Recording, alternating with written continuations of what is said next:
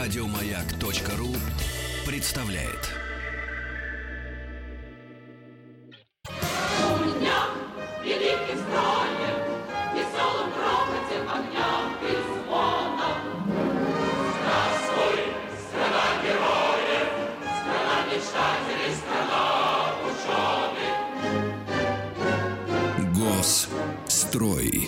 Докладчики сменяют друг друга у микрофона, а люди в студии остаются те же. Могу петь, Сергей Валерьевич. Нет, не та рубрика, неправильный ответ. Кен Хенсли поет, пусть. Пусть поет тот, у кого есть бумажка. Певец. А вы есть доктор. бумажка. Вы Могу лечите. жарить. Купите лицензию. Ну, не здесь жарить. 500 рублей на три месяца. Ну давайте. Хорошо, честно говоря, а, не знаю, потому что тот человек, о котором буду сегодня рассказывать, и то сооружение, которое до сих пор радует глаз а, в Москве и является символом, наверное, молодой Советской Республики, которая, а, строительство которого началось в 20-х годах 20-го столетия, о Шуховской башне сегодня будем говорить, тем более, что оно, э, э, сама эта башня имеет непосредственное отношение к той организации, в которой мы сегодня работаем, но на самом деле, а, как выяснилось, э, и очень много мы говорили об этом человеке в рамках рубрики «Нефть», но как много говорили, но, наверное, не так подробно. И вот, честно говоря, по большому счету, рассказ о Владимире э, Григорьевиче Шухове а, можно было бы м, ну, поместить в рубрику «Бриндятина», потому что это не просто человек, это не просто архитектор, это не просто инженер, один из велича... а, не, не просто один из величайших русских инженеров, а человек, который, ну, с которым ассоциируется, наверное, ну, инженерная мысль конца 19-го, начала 20-го столетия, российская инженерная мысль, да, и те патенты, которые были закреплены за этим человеком, и те патенты, которые мы используем сегодня, а мы с вами, э, Сергей Валерьевич, очень много... а, Добываете допустим, нефть. Да нет, не нефть, нефть, нефть. Ну, вот, Патенты? а, Используем, Да, патен- патенты. используем патенты Владимира Григорьевича каждый день. Потому что каждый день, заезжая на автозаправочную станцию и заливая очередную порцию бензина Так. или того же дизельного топлива, мы должны понимать, Кому что спасибо? должны сказать спасибо в первую очередь Владимиру Григорьевичу Шухову, Так. А не американским компаниям Standard Oil или другой американской За компании, что? которые в начале 20-х годов вступили в патентный спор за то, кто имеет право использовать патент на крекинг благодаря которому, ну, именно используя эту технологию, получаются легкие фракции. Э, Нефтяные, получается тот Это самый вот колонны бензин. вот эти, колонны, да. колонны. На самом деле колонны даже не Нобеля, а это на самом деле колонны Шухова. И вот эта история, которая началась там в конце 19 века, а Он же и закончилась... танкерами занимался. Конечно, и танкерами, вообще и танкерный флот. И э, самое простое, с чего можно начать, для того, чтобы при- привести пример, насколько глубоко в нашу жизнь проникли те изобретения, а, о которых мы сегодня уже забыли. Ну, банальная форсунка для сжигания мазута, которая была Форсунка. форсунка, которая была представлена там в конце 19 столетия, 80-е годы даже 19 столетия, запатентована и помещена на обложку а, книги Дми- Дмитрия, Дмитрия Ивановича Менделеева а, в качестве иллюстрации, как одно из важнейших изобретений конца 19 столетия, до сих пор используется ну, вот сам механизм. Сам механизм используется в двигателях внутреннего сгорания, Откуда который- льется? Откуда, ну, который позволяет и сжигать эти тяжелые фракции нефтяные, потому что, ну, по большому счету, главная проблема, ведь мы помним, да, а, с которой столкнулись а, нефтедобытчики и а, компании, которые занимались добычей нефти на тех же бакинских месторождениях, это невозможность использования мазута, тяжелых фракций. Потому что если с керосином все было более-менее понятно, и керосин мы научились добывать, И значит, жечь. транспортировать и продавать очень успешно. И именно керосин послужил м, причиной начала а, русско-японской войны 1905 года, мы помним, да, и среди огромного количества конфликтов, в которые погрузилась наша страна, то вот с мазутом все обстояло гораздо тяжелее. И на самом деле вот эта форсунка, которая была предложена, в первую очередь она позволила перевести танкерный флот, а созданием которого, опять же, занимался Владимир Григорьевич Шухов, именно на этот вид топлива. Ну и, собственно говоря, дать этому топливу жизнь вторую. Потому что а, что из себя представлял тот же самый Баку вот в период расцвета а, вот этого конца 19 столетия, вот этой нефтяной лихорадки, э, нефтяной лихорадки, в которой погрязли южные земли э, Российской империи, значит, э, керосин, единственная фракция, которая добывалась, которая использовалась, а вот эти все отходы нефтяные, Ну. вот эти тяжелые фракции, мазут, они нигде, во-первых, не хранились. Что, Ну, сливали в землю? Их не, не просто сливали, вы- выкапывали огромное количество котлованов И туда ка- заливали. и просто туда заливали этот мазут. И Вы представляете, огромные поля А до сих пор это есть котлованы? до Я так понимаю, что до сих пор в Так надо поживиться. а, поживиться. Но, вот смотрите, а гений Владимир Григорьевич Шухов, о котором очень много буду сегодня говорить, а ведь этот человек создал не только форсунку для сжигания мазута, да, перевел танкерный флот, и мазут до сих пор является, в принципе, по большому Основным счету, топливом. основным топливом для, для крупных кораблей, да, для, то- который приводит в движение двигатели и, собственно говоря, винты. Но Помимо всего прочего, ведь этот человек построил то, что сегодня, ам, ну, вот знаете, определяет ландшафт стран, которые а, живут за счет а, Качалка, нефти. что ли? Нет, за счет нефти. А вы вспомните, помимо качалки, что еще? Баки эти. Баки огромные, да, эти цистерны для хранения. пропорции придумал? для- не он, он сам придумал, потому что на самом деле в конце 19 столетия, в начале 20 столетия вся, все, все нефтепродукты хранились в ведрах. не в ведрах, В бутылках. в кубических баках. Не было вот этих круглых цистерн, которые вы сегодня Слушайте, а привыкли вот видеть. Тут меня заволновало. Вы не знаете, А. она насколько заглублена вниз? Нет, она ста... во- Во-первых, это цистерна, он же, он же не просто человек, который придумывал формы, это не, это, не- это не человек-архитектор. Да, с- причем это человек, который в свое Инженер. время... Он, он, он инженер в первую очередь, но он не просто инженер. Ведь посмотрите, если а, мы м, обратимся к его биографии, он два или три года потратил на изучение анатомии, биоло... ну, и физиологии человека. Да зря. Не зря, Что, не зря. Для что, того, бой? чтобы, для того, чтобы понять, а, насколько человеческое тело совершенно. Нашел и можно- форсунку и у можно ли- человека. Нет, нет, нет, нет. И можно. Смотрю на по Сергея и большому сказал, счету- «Нет, не да, по совершен». большому счету, по большому счету, да. Значит, для чего? Для того, чтобы использовать те принципы, которые заложила в природу. Природа, сама природа, Ну мать. да, вот. В человеческое А тело связь с использовать. мазутом? Сейчас расскажу. Между человеческим телом. Нет, ну это, этот человек расширял просто-напросто Ну, свой круг- кругозор. Кругозор. Огромное количество бесед он проводил с тем же самым Пироговым. Ну, представляете, он впитывал себя. А, и этот человек, который с золотой медалью, без диплома, би- и, эта золотая медаль, и те выдающиеся результаты, которые он показал во время обучения, а, значит, в тогда еще императорском а, технологическом колледже, университете, который сегодня э, называется МГТУ имени Баумана. Это единственный человек, я так понимаю, в тот, вот, в- на том выпуске, который закончил золотой медалью, Так. которому не потребовалось писать диплом для защиты и защищать его, Почему? и которому предложила, значит, э, администрация университета отправиться с поездкой в Соединенные Штаты Америки для того, чтобы познакомиться с самыми новейшими образцами, и, а, пр- промыш- промышленными образцами, самыми новейшими новинками инженерной мысли, которые внедрялись в тот момент на крупных промышленных предприятиях в Соединенных Штатах. Так. Ну так вот, возвращаясь к этому ко всему. Смотрите, не просто архитектор, инженер. Это вот цистерна огромная, шуховская. Мгм. Причем на некоторых железнодорожных станциях в стране. И вообще сегодня очень много буду говорить о наследии шуховском. До сих пор стоят. До сих пор стоят Туапсе цистерны стоят. С мазутом. с мазутом. Для тепловозов. Для тепловозов, которые были построены Шуховым, лично Шуховым. Значит, По сто лет, стоит- что ли? По сто А лет. что с ними А случится-то? Шуховской башни Что сколько? с ними случится? Что ты?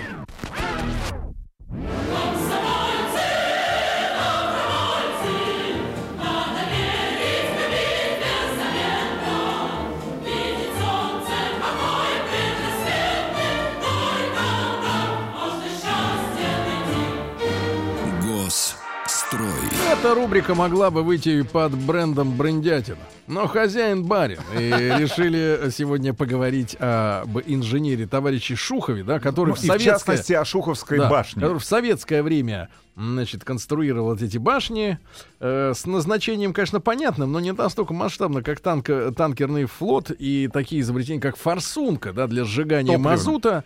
Ну, мы из прошлого часа выяснили, что э, наши власти до революции э, слишком по-доброму относились к соседям, и поэтому, в принципе, допустили революцию. И из-за этого, в принципе, Шухову пришлось сменить немножко э, сферу деятельности, да. Да по большому счету нет. Но Э, нефтью-то он больше не занимался. Не то нет, подождите, если мы говорим о 30-х, 32 это три- начало 30-х годов, он лично контролировал процесс запуска а, вот этих э, круп- уже крупных нефтеперерабатывающих предприятий на юге нашей страны, которые использовали тот самый шуховский крекинг. Ну, тогда хорошо. Да, да. Причем в- оборудование это мы вынуждены были закупать уже у Соединенных Штатов Америки. Мы помним, А я они рассказывал рады? эту историю. А патент, так, очень а патент так и остался в Соединенных Штатах Америки. И две американские компании договорились между собой. Они же приезжали сюда в начале 20-х годов, представители одной из нефтяных компаний, которые вступили в спор с компанией Standard Oil э, Рокфеллера. А, и говорили о том, что те незаконно присвоили себе патент одного американского изобретателя. Они приехали в Советский Союз, в Советскую Россию в 23 или 24 году. Встретились лично с Владимиром Григорьевичем Шуховым для того, чтобы он посмотрел на этот патент. И он сказал, это мой патент. Это мой патент, который слегка переработан, но в основе его лежит патент там, начала, а, конца 19 столетия. А, не ему? Они сказали, хорошо, они использовали этот аргумент в споре уже с компанией Standard Oil А на территории Соединенных Штатов Америки, пришли а, к полюбовному, к мировому соглашению А, для того, чтобы не денег? по- покупать у Советов патент на крекинг. То есть они внутри себя, внутри своей страны договорились. Но патент, по которому и Варьё. сегодня, и сегодня а, по большому счету перерабатывается нефть и получается бензин, это патент Шухова. Что касается этих танков или а, резервуаров э, цилиндрических для хранения нефтепродуктов. Значит, а, В чем прикол В чем формы? прикол? Вот до этого нефть хранилась, я уже вам сказал, да, вырытых, во-первых, вырыт, кубах. в, ку- в кубах, в которых она перегонялась и получался керосин. Так. Значит, либо в вырытых котлованах. Там хранились остатки этих нефтепродуктов. Значит, и, понятное дело, непоправимый урон наносился экологии самой. Что он предложил?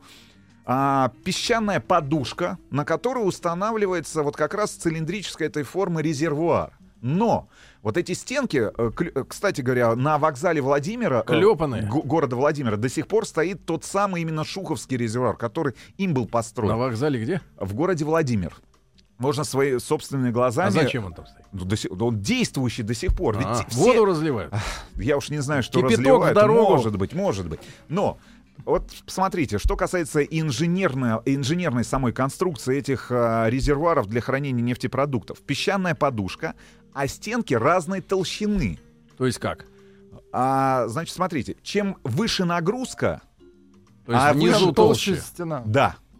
Чем А из чего сделана стена? Ну, Металл. это металл, это металл, это металл. И вот именно эта конструкция была принята как идеальная, и к, к 17 году, к, а, к Октябрьской революции... То есть снаружи всем- он прямой, а внутри как чан получается, ну, закругленный. ты понимаешь, да, т- т- толще, толще Ну. стенки внизу, к- ниже к основанию, не вверху. то- разорвало. Не разорвал, да, не разорвал. И самое главное, что к Октябрьской революции 17 года компания инжиниринговая, это была, по большому счету, первая в мире инжиниринговая компания, которую организовал Шухов и его большой друг, с которым они познакомились вот в том самом американском его путешествии, в первом после окончания МГТУ имени Баумана. Ну, тогда по-другому этот э, учеб... уч- тогда по-другому это учебное заведение называлось. Они организовали первую инжиниринговую компанию. И вот они произвели 20 тысяч этих э, резервуаров. И по всему миру это, это вот именно конструкция Шухова принята за как стандарт. В фильме «Белое солнце пустыни» те же В резервуары? том же самом резервуаре прятались да. Жены. Э, жены. ба- Не, басмачи. Б-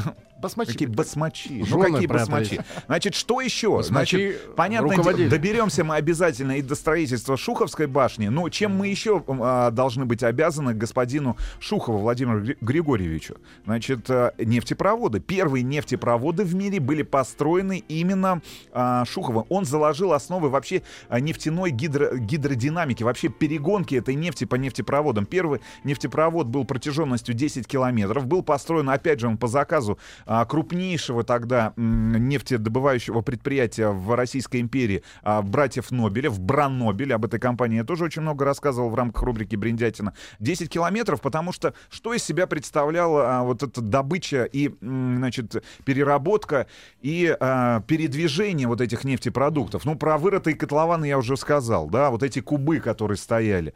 А самое главное, это бесконечная череда крупнорогатого скота, который, а, значит, который на себе перевозил до, ближайшего, до ближайшего куба бочках, или в бо- ну просто в в- э, животных использовали для того, чтобы Зайцев. перевести зайц. ну, Я, я не могу сказать, что зайцев серьезно. зайчики.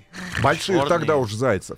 Не, ну понятно, вьючные животные, да, для того, чтобы э, перевозить эту нефть до места ее переработки. И вот он сконструировал как раз этот первый нефтепровод. Так. А, ну и самое главное, конечно же, это вот процесс крекинга, это шуховские башни, нобелевские башни, как их называют. Это процесс крекинга, да. Он заложил основу, А в чем там смысл технологии? много Греть, э, греть и давление.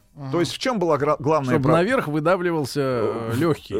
легкие фракции как раз той А до нефти. какой температуры они греют? Честно говоря, не помню, ребят. Тысячи? переслу- Кипятят, пере- наверное. э, переслушай- Миллион, Не, наверное. ну переслушайте а, нашу рубрику «Нефть». Мы очень подробно Да. говорили Там как раз о, про- о процессах крекинга. Значит, а, давайте теперь к биографии этого велика- великолепного русского инженера. М, Поговорим и о прообразах а, Шуховской башни, которые до сих пор являются действующими. Тут хотели разбирать, не дали. Раз хотели разбирать, но общественность не дала этой возможности. коротки. М, Руки коротко. Не дотянуться. На самом деле, если говорить о Шуховской башне, а, ну, которая в 19-20-е, получается, года строилась, а в 20-е годы, там, в середине 20-го столетия стала одним из самых ярких а, символов молодой Советской Республики. Мы очень много говорили же и об архитектуре советского периода, и о сталинском ампире, и о Дворце Советов, который должен, быть, должен был стать вот как раз Центром. центром, да, а, советской власти, коммунистических идей. Мировой. И, да, и транслировать, а, значит, мощь советского а, государства. То на самом деле, если Правильная говорим идея, потому что э, человек что вот об Америке думает? Нью-Йорк, правильно? небоскребы, Мощно, значит, и А страна вот таким сильная. символом в середине 20-х годов, кстати говоря, несмотря на все а, скептические взгляды м, молодых архитекторов, которые пропагандировали конструктивизм, стала Шуховская башня. Потому что огромное количество инженеров, а, значит, архитекторов приезжали в, Рос- в молодую советскую столицу, ну, в столицу молодого советского государства для того, чтобы посмотреть, как он это сделал. Ведь башня, на самом деле, изначально, изначально планировалась Лениным а, в 1919 году. Что, а, прыгать оттуда? да нет, нет, как, нет, как- дачный домик бейс свой. джа- э, заниматься э, прыжками, да, бейс-джампингом. Да нет, Оно Ленин не собирался.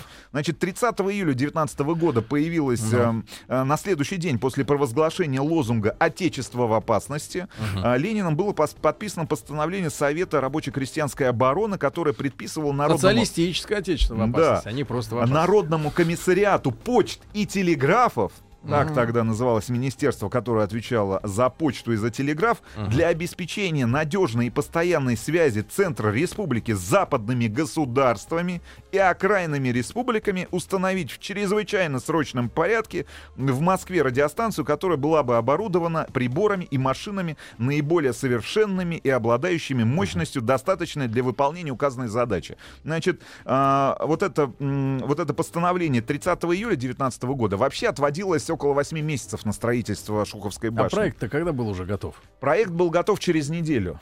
А, то есть это... Проблема была в следующем. неплохо. Проблема была в следующем, что изначально проект предполагал 350-метровую Шуховскую башню. Неплохо. А Останкино 450, по-моему, да, там? 540. 540. Вот А, цифры перепутал. Ничего страшного. Значит, 350 метров. Для сравнения, Эйфелева башня 300 с небольшим. Ну, то есть Ленин а, точно как Метил. во-первых, небо. в Эйфелеву башню, а во-вторых, он четко понимал, что для того, чтобы а, с- создать не только технологическую базу для распространения сигнала, но и а, просто вот, ну, знаете, не- некая идеологическая все-таки борьба, вот некий идеологический смысл в этом присутствует. Надо построить башню, которая будет выше, чем Эйфелева. К сожалению, к большому, та конструкция, которая была предложена Шухова, она состояла из 9 секций.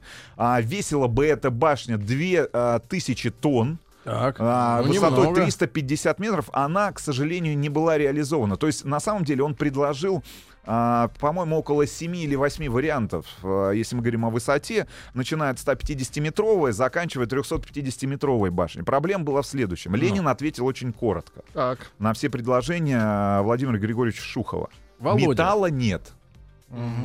Нет металла, просто не было никаких ресурсов для строительства именно такого огромного сооружения. Ну и самое главное сроки. 8 месяцев, которые советское правительство отвело Владимиру Григорьевичу Шухову и его артели, которые он собрал для строительства этой башни, их катастрофически не хватало. И э, в строй башня сама была введена а, в 22 году. То есть только через три года, потому что и а, случилась авария, когда, я так понимаю, А мы четвер- поговорим. Об этом А поговорим, поговорим, поговорим. да. Сегодня, Сегодня говорим об инженере Шухове в рубрике «Госстрой».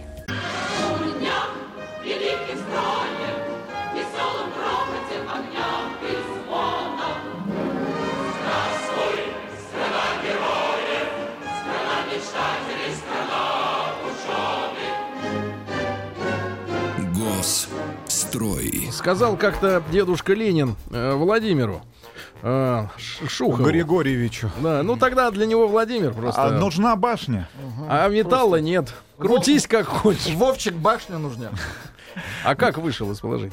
Как вышел из положения, предложил Из не- э, конструкцию башни, которая м, ну, сейчас стоит до сих пор в районе Шаболовки. А первые проекты были другие? Да нет, Цельнометаллические? нет, нет. Все проекты это гиперболоид инженера Шухова. Ведь Алексей Толстой написал свою величайшую книгу, а потом по, по которой было Величайшая се- книга у него Буратино. Да нет. Для вас может быть и Буратино. Для меня, да. Для меня Буратино. А для нас это гиперболоид инженера Гарина. Так вот, гиперболоид инженера Шухова. Потому что именно этот человек, Владимир Григорьевич, и предложил эту конструкцию. И ведь башня Шуховская, которая сегодня а, стоит в Москве, в районе Шаболовки, это не первая башня. И этих башен огромное количество. Да По Москва вся стране- стоит на башнях. Нет, нет, они до сих пор разбросаны по всей На семи башнях Москва стоит. да перестаньте, ну о чем вы говорите? Значит, Они давайте, давайте, давайте по порядку, очень быстро пробежимся по биографии, она очень интересная фантазии Владимира ваши. Григорьевича. Родился он в августе 1853 года в небольшом городке в Курской губернии. Отец его был банковским служащим, а мама обладал, обладала по семейным преданиям Обладала папой. даром ясновидения, а, вот, и, И хорошей интуиции. Значит, все его детство прошло в Курском имении матери. В 1863 году он, поступля... он поступает в пятую петербургскую классическую гимназию. Я уж не знаю, кто-нибудь э, представляет, Я где, оттуда, она- успокойтесь. где, где она нет. находится, Я пятая. На мойке, классическая гимназия петербургская. Значит, э, будучи учеником четвертого класса, я уж не знаю, чем вы могли бы похвастаться, Да будучи учеником пятой петербургской э, классической гимназии э, Владимир Григорьевич, Ну, тогда еще не маленький совсем головой. Володя, доказал, Так. сва- э, предложил собственное логичное и краткое доказательство а, теоремы Пифагора. Да ладно. Я познакомился с ним позже. Вы представляете? Какой-то гений. Да, гений. Значит, в 1871 году он заканчивает гимназический курс, э, поступает в Москве в Императорское Московское техническое училище, как раз которое сегодня а, называется МГТУ имени Баумана. Так. Значит, э, здесь отличные преподаватели, отлично был налажен сам а, а, именно учебный... Нет, не только быт, учебный Быт процесс, учителей. который на самом деле, вот именно организация самого учебного процесса и организация знакомства студентов и, а, значит, старш- старших курсов а, с теорией и практикой, он был, э, вот этот опыт, на самом деле, перенесен в Соединенные Штаты Америки и до сих пор очень успешно используется в, В ведущих, ведущих технических вузах Соединенных А Штатов. в чем фишка? Фишка в том, что а, им давали не только возможность познакомиться с теоретическими знаниями, но и, с- и там на втором, на третьем, на четвертом курсе сразу же знакомиться с практикой. Да ладно, проходи. соб- Завод в ТУЗ. Нет, нет, нет. Имеется в виду пробовать собственными руками, как работают те или иные механизмы. Вот Эбонит 3. Да, три. Значит, это на самом деле... Вот смотри, форсунка. Форсуночка, да. Значит, Почувствуй. студентам первого класса а, вот этого, э, вот, вот, получается, этого училища, он сделал практическое свое ценное изобретение, о котором я уже сегодня говорил. Это как раз топливная форсунка, которая позволяла сжигать Как мазут. она устроена-то? Ну, воздух Там пружина есть. Да никакая какая пружина, как воздух. Ведь почему мазут? Ну, потому что тяжел- везде. тяжелая фракция. Ну Почему что, она сжигается? смеша... смеш... А это Смешивается. карбюратор, когда Подождите, смешивают. Ну, форсунка, ты же понимаешь, да? Ну, там под, давлением, пружинка. под давлением Так. сама тяжелая фракция поступает, и, э, и воздух еще. И она на конце уже, а, ее, есть возможность ее воспламенить. Все, на самом деле... с- с- А мазут Всё то же самое, что- обогащается воздухом. воздухом, ну, конечно. А кислород. вот вот что делает Корсунка. То же самое, что и в двигателе Сейчас внутреннего сгорания. народ. двигателе внутреннего сгорания. Товарищи Значит, инженеры, объясните в двух здесь- словах, как работает форсунка. И Здесь- пришлите схемы, вот. Схему я вам могу показать. А Он может с кем, он не понимает, что там нарисовано. Да, значит, э, в 1876 году он заканчивает э, училище со званием инженера-механика, золотой медалью, Так. освобождается, я уже говорил, от защиты диплома, отправляется в Соединенные Штаты, а, после этого возвращается в Петербург и устраивается на службу в управление Варшавско-Венской железной дороги. 点。А, увлекается астрономией, здесь же знакомится с Пироговым. Два или, вот я уже говорил, два или три года он тратит э, на то, чтобы стать вольнослушателем военно-медицинской академии. Значит, и а, в 1878 году он отправляется в Баку. Хотел у по при- Господа по подсмотреть, при- да? по- да, по приглашению братьев э, Нобелей. Не вышло. По приглашению братьев жизнь? Нобелей- Пирогов, пирогов. Да подождите, все нормально у него с личной жизнью было. Дорога. А, значит, начинает там исследование, которое продолжает э, после, после возвращения уже в Москве, организует вот эту инжиниринговую компанию совместную с Александром Бари или Бари. Ну, так- Алибасовым. Нет, это не, не Алибасов. Ну и, а, значит, очень интересные записки на полях а, тех сотрудников, которые работали в свое время с Владимиром Григорьевичем а, Шуховым. Во-первых, всегда минимизировал человеческий труд. Имеется в виду, что в конторе в этой, в инжиниринговой, всегда работало достаточно малое количество людей. Он сам старался выполнять все работы. Не доверял. Нет, Не- что может пятеро, сможет и один. А сможет Шухов. Шухов. А, ну, ну, это величайший гений просто русского инженера. Действительно делал, старался делать все сам. Ну и теперь главным событием, которые предшествовали появлению проекта Шуховской башни, которая до сих пор украшает Москву, Так. а, и является... По вашему мнению, украшает. Украшает, украшает. Я А вот товарищи хотят спилить. Уже не хотят. Уже не хотят. Значит, тысяча... Во-первых, ну давайте из того, из того наследия, которое сегодня можно прийти сколько она посмотреть. высотой-то? 150 метров. Всего. Да. А Ленин хотел 350. 350 хотел. Обманули но, но не- Ленина. На не- четыре- но у на четыре Ленина- этажа. Но у заказчика не было металла. Ну, Вы же понимаете, все Теперь зависит от заказчика. И не было, Выньте из здания и не было денег, потому что э, огромное количество задержек, связанных с, с выплатой заработной платы, было на той же самой площадке, на которой работала артель Шухова, которую он собрал. И люди в своих воспоминаниях пишут, что они голодали, потому что круглогодично возводилась эта башня, и зимой, и летом, и вы представляете... И э, без денег. И без денег. Во-первых, он же не использовал леса для строительства этой башни. Лезли по башне. А, ну, по большому счету, да. Ты ну, пони- понимаешь, да, кран, который в центре был установлен этой башни, и вот Башня эти- плетеночка. ну, ба- Да, ведь теперь самое главное, как он пришел к, Ну, как к корзинку, идее. что ли? Серьезно? Ну, молодец какой. Он сидел у себя в Опоздал, офисе. Владуля, на сто лет. Сидел в офисе у себя. И, А там корзинка плевательница. а там уборщица. Нет, Windows увидел А там корзину. уборщица. И корзинка, которая была сплетена из ивы, в которой они, э, в которой они сбрасывали бумагу. Значит, э, что сделала уборщица? Она а, выбросила бумагу, перевернула эту корзинку, и для того, чтобы какую-то часть, я так понимаю, в какой-то части помещения убраться, она поставила на эту корзинку очень тяжелый горшок с цветами. А корзинка выдержала. Корзинка выдержала. Он подошел к этой корзинке. Сел на цветок. Сел. Выдержала. Не на цветок, а на Позвал корзинку. уборщицу, она села. Выдержала. Выдержала. Хватит. Так он и принял это решение. Гиперболоид. Гиперболоид. Он произвел все технические расчеты. И первое, на самом деле, то, что произвело фурор, ведь башня-то, вот смотрите, в 1922 году была сдана в эксплуатацию в марте. Так. Начала, начал- на- строительство началось в 19 а первая эта башня появилась в 1896 году на Нижегородской ярмарке. И это была водонапорная башня. Такая же. Там 20-25, по-моему, метров э, всего лишь на все высоты. Была смотровая площадка устроена. Люди поднимались, восхищались видом, который открывался на Нижегородскую ярмарку. Более того, а, вот эта водонапорная башня обеспечивала водой все павильоны Нижегородской ярмарки. И после этого, после самой уже ярмарки, она была выкуплена и переехала а, в то место, где находится и до сих пор. А находится она... В а, Воронеже. Нет, в Липецкой области. А что там? Рядом, в имении, а, значит, Ну, теперь не в имении, ну, колхоз. теперь не колхоз, наверное, да. Одного, одного из... а, я так- Ржавеет спокойно, тихо. Ржавеет. Посмотрите фотографии. А, Наберите Липецкая область, водонапорная башня Шухова, которая переехала туда из Нижегородской области. Субтитры смотрят. Смотрит. Сейчас я скажу э, сам, само название. Но само На- название насе- не надо. Населенного пункта. Хорошо, секундочку. Липецкая область. А, поместье Полибина. Полибин, оно существует до сих пор. Кстати говоря, остались и старые, я так понимаю, помещичьи постройки, э, которые существуют до сих пор. Можно приехать посмотреть. Я так понимаю, башня, ну, не в самом лучшем состоянии находится, Ну, но конечно. посмотреть, э, как она выглядела там в конце 19 столетия, так. можно. Значит, следующее. На что еще можно посмотреть из творений Шухова сегодня в Москве? Да. Во-первых, приедьте обязательно в ГУМ. Да. Потому что этот человек предложил не Посмотреть только... на цены. Нет, на цены. Предложил цены. Посмотреть на перекрытие, на крышу Да. верхних торговых э, рядов. Ну. Это Шухов.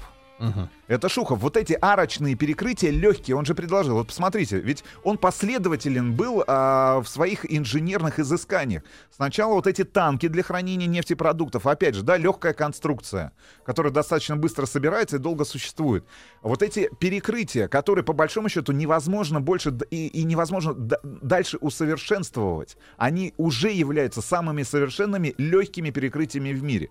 Следующая история. Пожалуйста, дебаркадер Киевского вокзала. Что такое дебаркадер? Ну вот это та часть вокзала, которая накрывает железнодорожные пути, куда, А, куда такая подъезж- плетеная. плетеная.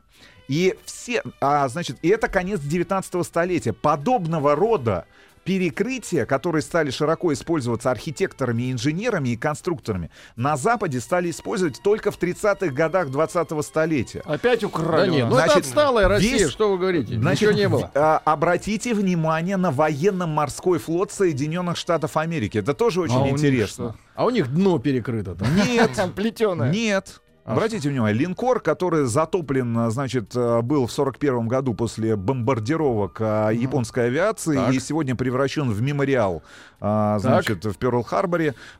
Его мачты, они плетеные. Какие весь- мачты? Он Мач- что, парусник, что ли? Нет, мачты, на которых находилось дополнительное оборудование, всевозможные световое оборудование. Посмотрите, посмотрите, как выглядели Шуховские. шуховские башни. И ведь эти Вот патенты... поэтому японцы и попали. Маяки. Значит, мы, к сожалению, к, к- к нашему, может быть, а может быть и к счастью, не добрались до маяков, которые расположены на Украине в море. А, значит, Доберемся. Аджиагольский маяк, пос- 62 метра. Посмотрите тоже в интернете, как он выглядит. Аджагольский? Аджиагольский маяк. Не- 60 68, по-моему, метров. Такой же. Такой же. То есть это тоже башня, которая установлена в Это в море. районе чего стоит? Это в районе Николаева, насколько я понимаю. Там Одесса. Николаев. Да, Одесса, Николаев. То есть вы представляете, да, и а, на самом деле э, начался строительный бум, всево- появление То всевозможных есть не водонап- надо тратить кирпич вот на эти Конечно. корпуса. Дорогостоящие. И самое главное, ведь эта конструкция, она не только легкая с точки зрения возведения, если мы не говорим о достаточно высоких и тяжелых конструкциях, она и не обладает а, парусностью. То есть ветер же насквозь проходит через эту конструкцию, да, и, соответственно, она достаточно прочная и устойчива с точки зрения именно нагрузок боковых и с точки зрения нагрузок ветра. И, ну, и сам, а, ну и самые главные, наверное, две конструкции, на которые стоит посмотреть. Приедьте обязательно на берег Оки Так. и посмотрите, там Он есть... длинный. а, б- а, В районе, ехать? опять же, в районе Нижнего Новгорода. Так. Это ЛЭП. Они очень высокие. Там несколько, а, знаешь, ступенчатые такие ЛЭП, которые перебра- перебрасывают провода. Это сам, э, ну, э, ну, с точки зрения, наверное, высоты и вот объемов, но это самые масштабные конструкции, а, которые были построены лично Шуховым. а, с Что, тогда использованием- уже электричество с исп- тянули? да, с Что вы испо- врете-то? Ильич придумал лампочку. Это, это при советах. А. Это при советах. Поэтому, ребят, а, значит, ГУМ, дебаркадер Киевского вокзала, есть огромное, есть маяк в районе Николаева, значит, огромное количество заброшенных промышленных предприятий, а, на которых использовались как раз вот эти самые Да перекрытия. все, что плетеное, все шуховское. Все шуховское, да, шуховское. А вот как, как этот человек Даже, ушел из даже жизни? булку, плетенку, халу он придумал.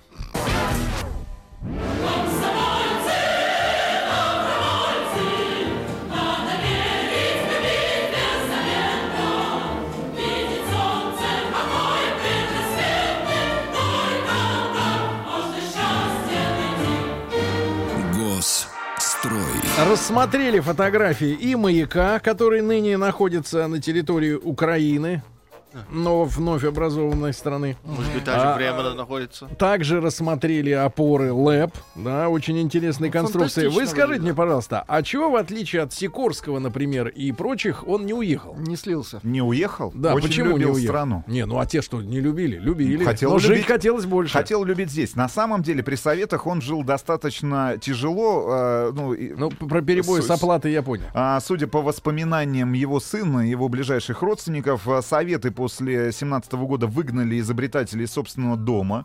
Значит, вот э, есть записи Шуховского, днев... которые сохранились в его дневнике. Сентябрь 18 года.